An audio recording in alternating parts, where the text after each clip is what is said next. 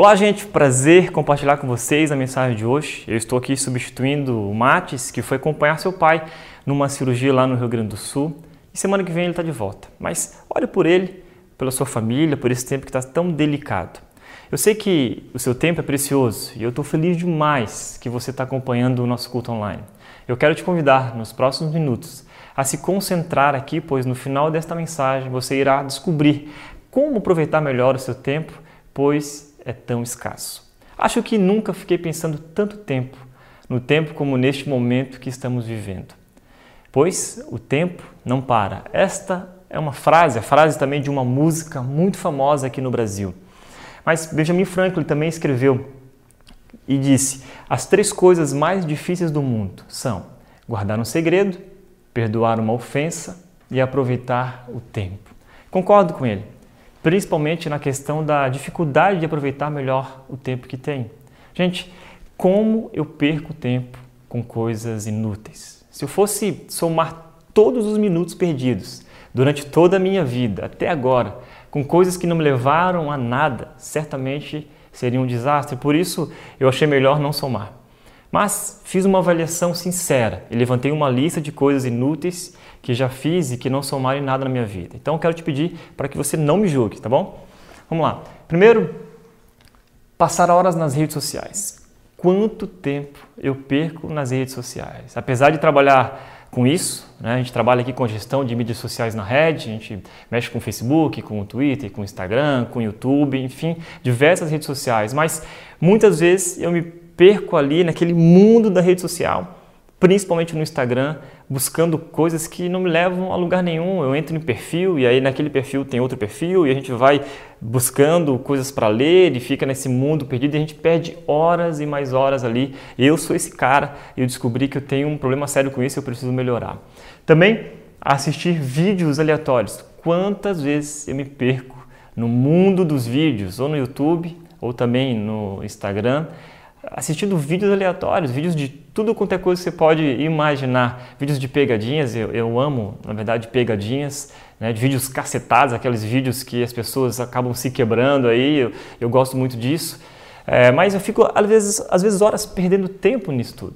Também, dormir demais. Nas minhas horas vagas, ao invés de talvez curtir um pouco mais, aproveitar meu tempo, eu quero é dormir, dormir muito.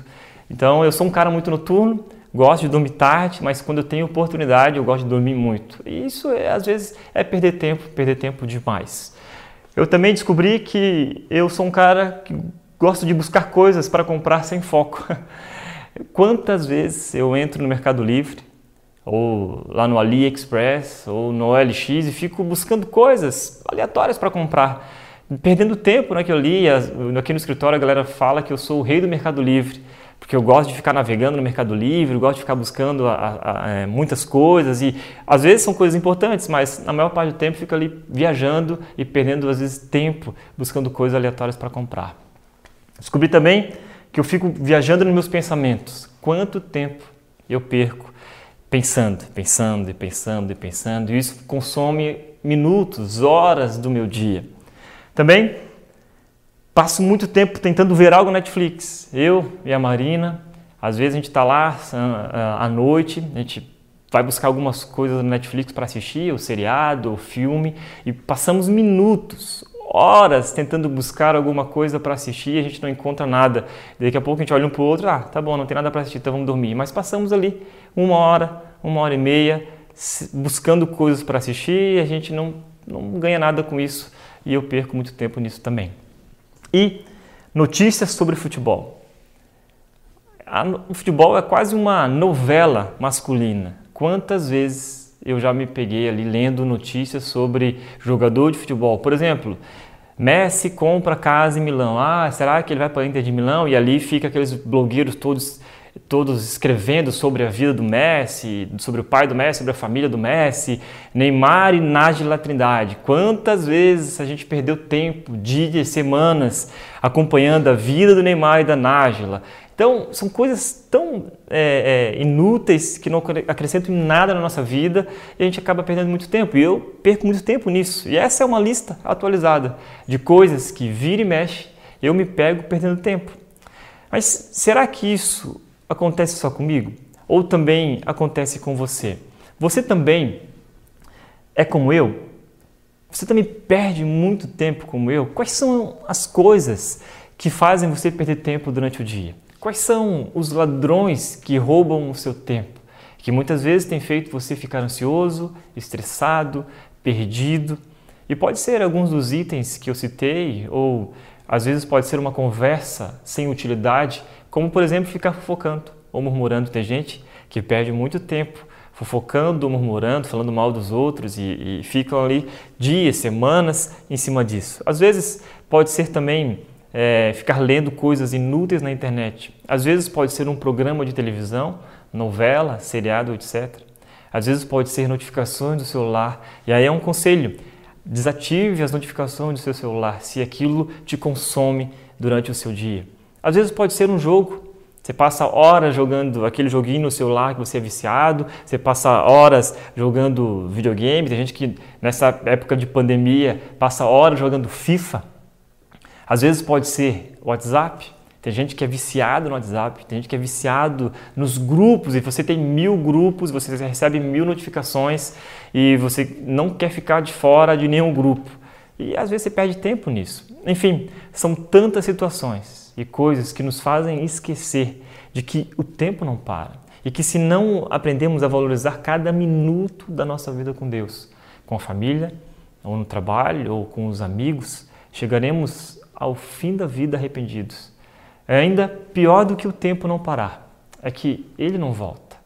Presta atenção nisso. Ainda pior do que o tempo não parar, o tempo não volta. Por isso, aproveite as oportunidades, pois o tempo não para. Oportunidade é aquilo que chega na nossa vida apenas uma vez só. Aproveite as oportunidades. Não são todas as oportunidades que se repetem.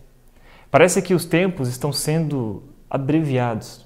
Parece que os dias estão andando mais rápido. E quanto mais velho a gente fica, mais temos a sensação de que os dias passam mais depressa. Você já percebeu isso? Você vai tendo mais consciência da morte. Isso não é fúnebre, mas pensar na morte faz parte da vida. Você já pensou na sua morte? Eu já. A gente não sabe quando vai ser, mas o fato é que a gente precisa pensar, porque faz parte da vida. E a evolução do relógio mostra essa brevidade de maneira interessante. Lembram do Cuco? Aquele relógio que só a família chique tinha, ou você via em filmes de TV? Também tinha a badalada do sino da igreja. A igreja católica, por tradição, colocava o sino para badalar antigamente de uma e uma hora. Depois mudou, graças a Deus. Aí veio o tal do relógio de bolso. Olha a evolução do relógio. O relógio foi criado para ficar na parede, né, no, lugar, no lugar alto, e aí foi para o bolso. O relógio de bolso era usado no canto do paletó e com uma corrente de ouro que era sinal de prosperidade. As mulheres, quando viam um homem solteiro com uma corrente, diziam: Nossa, esse homem é de Deus. Depois veio o relógio analógico, um mais bonito do que o outro, depois o digital e agora o smart, né? o smartwatch. Então, olha que luxo. E a gente aprende muito sobre a vida olhando para o relógio. O relógio nos mostra que a vida não para, que o tempo não para. Aquilo que foi já não é mais e o amanhã não existe. Por exemplo, se eu olhar agora aqui no meu relógio, ele conta os minutos, ele conta os segundos e cada vez que eu estou falando aqui, os segundos estão avançando. Ou seja, ele não para, o tempo não para. Por isso, precisamos aproveitar todas as oportunidades que Deus tem colocado diante de nós. Seja no relacionamento com Ele, com a nossa família, com os nossos amigos, no trabalho, no lazer e tantas outras coisas que a gente faz durante a vida, pois o tempo não para. É claro que ter o equilíbrio e colocar isso em prática não é fácil. E Deus sabia que teríamos dificuldade de administrar bem o nosso tempo. Mas a boa notícia é que ele tratou deste assunto em diversas passagens das Escrituras. Jesus tratou do assunto, o apóstolo Paulo falou sobre isso e Moisés, num dos mais belos salmos, falou disso no Salmo 90. Acompanhe comigo o texto que diz: Senhor, tu tens sido nosso refúgio ao longo das gerações. Antes que os montes nascessem, antes que formasses a terra e o mundo, de eternidade a eternidade, tu és Deus. Aqui Moisés declara que Deus é soberano, que Deus é o refúgio dele, ele declara a soberania de Deus sobre a sua vida. Ele continua: Para ti, mil anos são como um dia que passa, breves como algumas horas da noite. Recebemos 70 anos, alguns chegam aos 80, mas até os melhores anos são cheios de dor e desgosto. Logo, desaparecem e nós voamos. Ajuda-nos a entender como a vida é breve, para que vivamos com sabedoria. Moisés escreveu este salmo na época em que o povo de Israel estava andando 40 anos no deserto. Era, o povo estava sendo castigado por Deus porque duvidou que Deus iria levá-los até a terra prometida. E o salmo revela verdades fundamentais sobre Deus, sobre o estado do homem pecador e sobre a salvação pela graça. E em 3.500 anos, Deus permanece como ele sempre vai permanecer, o mesmo Deus eterno e imutável. Moisés reconhece essa soberania de Deus e faz aqui uma explanação sobre a brevidade da vida. Aí ele diz: a vida de uma pessoa dura 70 anos, alguns que fazem crossfit podem durar até 80, mas é entre 80 e 90 anos que Moisés pede ao Senhor: ajuda-nos a entender como a vida é breve, para que vivamos com sabedoria. Outra versão diz: me ensina a contar os meus dias. E o que é entender que a vida é breve? O que é contar os dias? Por que um homem de 80 anos pede a Deus que lhe ensine a contar os seus dias. O que ele está pedindo a Deus aqui? Gente, a vida é como um sopro.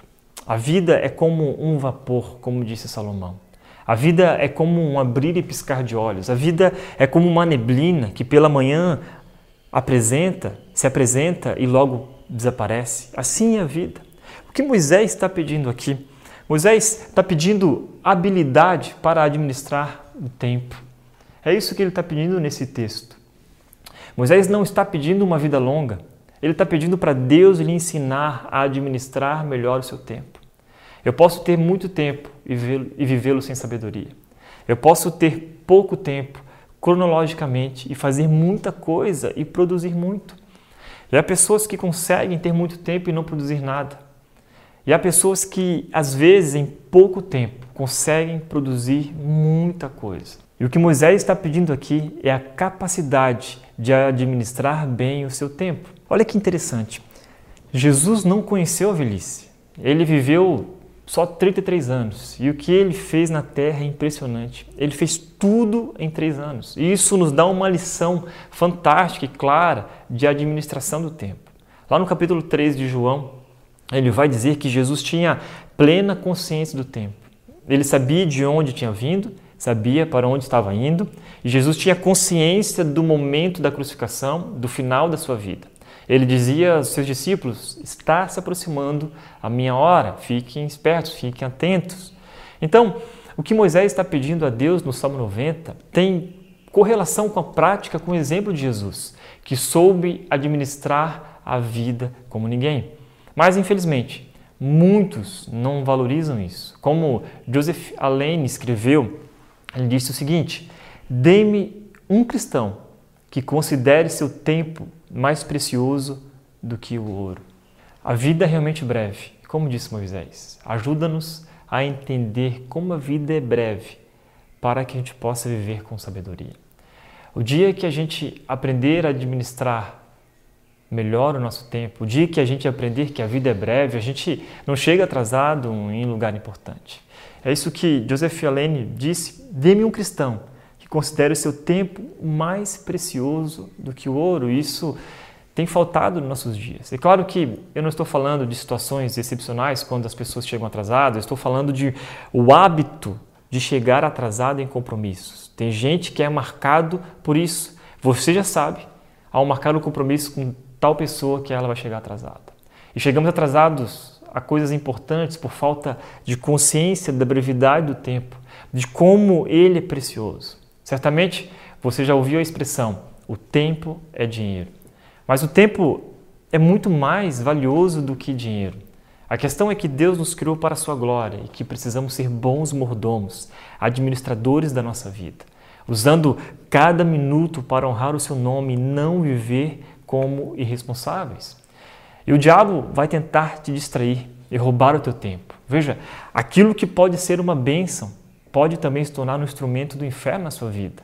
Eu lembro diversas pessoas que pediam para que eu orasse, por exemplo, ah, me ora, ó, Cata, ora aí para que eu possa ganhar uma, é, ter uma namorada, que eu possa começar a namorar. E aí a gente ora, aí o cara começa a namorar e o namoro o afasta do relacionamento com Deus, porque ele dedicou o tempo todo no namoro e perdeu o foco perdeu o relacionamento com Jesus. Quantas vezes eu já eh, recebi pedidos de oração, ah, ora para que eu possa ter um carro, e aí quando eu tiver um carro eu vou poder levar né, todo mundo para a igreja, vou poder dar carona para todo mundo. O cara ganha um carro, recebe um carro e ele entende que é um presente de Deus e ele faz com que esse presente que Deus deu para ele, então, por causa é, da sua falta de foco, por causa da sua falta de, de consciência do tempo, o carro o leva para longe de Deus. Então, a gente não aproveita as coisas que Deus tem nos dado, a gente administra mal o nosso tempo, a gente administra mal a nossa vida, a gente administra mal os presentes que Deus tem nos dado. Mas como podemos aproveitar melhor as oportunidades e administrar bem o tempo que temos? Assim como Jesus e Moisés, o apóstolo Paulo nos ajuda a colocar isso em prática. Veja o que está escrito em Efésios capítulo 5, é, versículo 15 até o 17. Portanto, Sejam cuidadosos em seu modo de vida. Não vivam como insensatos, mas como sábios. Aproveitem ao máximo todas as oportunidades nesses dias maus. Não age de forma impensada, mas procure entender a vontade do Senhor. O apóstolo Paulo faz, uma, faz um alerta sobre o modo de viver. E eu resumi esse texto em quatro atitudes simples, mas que será um desafio para todos nós. E o desafio é o seguinte: Tenha responsabilidade. É isso que o texto está dizendo. Viva com responsabilidade. Assuma a sua responsabilidade. Não fique se justificando. Quantas vezes você passa a sua vida se justificando? Então, assuma a responsabilidade. A vida né, que você leva, o tempo que você tem, as coisas que você faz, isso é de sua responsabilidade. A gente às vezes quer transferir a nossa responsabilidade, o nosso tempo com Deus, o nosso cuidado, nosso cuidado com a família, a, nossa responsabilidade com o trabalho, a gente transfere e joga a culpa para o outro. Então assuma a sua responsabilidade, não viva uma vida com irresponsabilidade. Seja sensato nisso. Em segundo lugar, tenha sabedoria. Peça a Deus sabedoria que Ele te dá livremente, como diz em Tiago. Peça a Deus sabedoria para lidar com as situações da vida, com as situações mais simples e com as situações mais complicadas do nosso dia a dia. Viva o tempo todo, ore, converse com Deus e peça, Deus, me dê sabedoria para lidar com cada situação a, a qual eu tenho que, que, que, lidar durante o meu trabalho, durante é, o tempo da minha vida. Em terceiro lugar, tenha controle. Tenha controle sobre a sua vida. Não deixe que as redes sociais te consumam. Não deixe que o dinheiro te consuma, não deixe que o trabalho te consuma. Tenta, tente viver uma vida equilibrada, tenha o controle dessas coisas. Perceba onde você tem gastado mais o seu tempo, como você tem administrado as coisas em sua volta. Tenha o controle, não viva uma vida perdida. Jesus tinha plena consciência do tempo dele, da missão dele aqui na terra. Talvez você está perdido neste mundo. Você não sabe para onde vai, não sabe o que Deus tem para a sua vida, você não sabe qual é a sua missão. Então, comece a ter o controle dessas coisas para que você olhe para a sua vida, entenda e descubra exatamente onde você tem gastado o seu tempo e onde você deve investir né, o seu tempo. Ah, com relacionamento com Jesus, por exemplo, esse é o quarto ponto. Tenha relacionamento com Jesus. Quanto tempo você tem passado ao lado de Jesus? De verdade, faça uma avaliação sincera. Quanto tempo você tem gastado com Deus? Uma vez eu, eu, eu lembro que eu decidi a passar um tempo específico com Deus. E aí eu fiz um, um grande desafio, né? eu topei um grande desafio que era passar uma hora ali em oração. E às vezes a gente faz esses desafios loucos, né, que a gente não consegue cumprir. E um desses desafios foi esse, que eu então decidi, ah não, eu vou orar uma hora. Fiquei em oração, entrei aqui no meu quarto, falei com a Marina, a gente era recém-casados, eu falei, ah, daqui, nessa uma hora eu vou ficar aqui tendo esse tempo com Deus. E, pois bem, fiz isso, fui para o meu quarto, coloquei uma música, li a palavra e comecei a orar. E ele de joelhos em cima da minha cama, orando firme, forte. E de repente eu peguei num sono profundo. Ah, dormi. E dormi bonito. Ao ponto de no meio ali da, da minha, meu tempo com Deus, eu não sei quanto tempo tinha levado, para mim parecia uma eternidade, confesso, mas no meio daquela oração eu acordo e não sinto as minhas pernas. Eu achei que Deus tinha me castigado.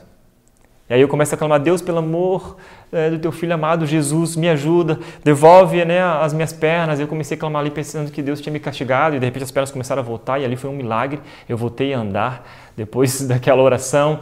Mas na verdade, a gente perde às vezes muito tempo, a gente quer fazer desafios longos e a gente não tem relacionamento com Deus, a gente dorme no meio de uma oração, a gente cansa de ler a palavra, a gente cansa de ficar às vezes buscando a Deus e como que a gente vai ter uma vida? bem administrada, se nós não temos tempo nem com Deus?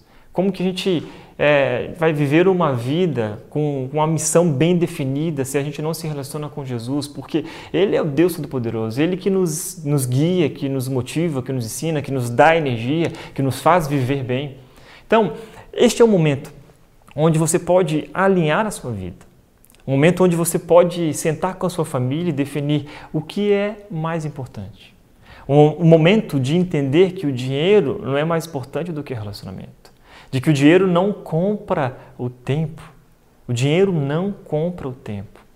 Então, se você passar anos da sua vida gastando tempo no trabalho, no dinheiro, é, investindo em coisas, né, materiais, e às vezes no final da sua vida você vai olhar para trás e dizer: Poxa, eu não passei tempo de verdade com a minha família. E agora o tempo se foi, você não vai conseguir comprar mais tempo com seu dinheiro.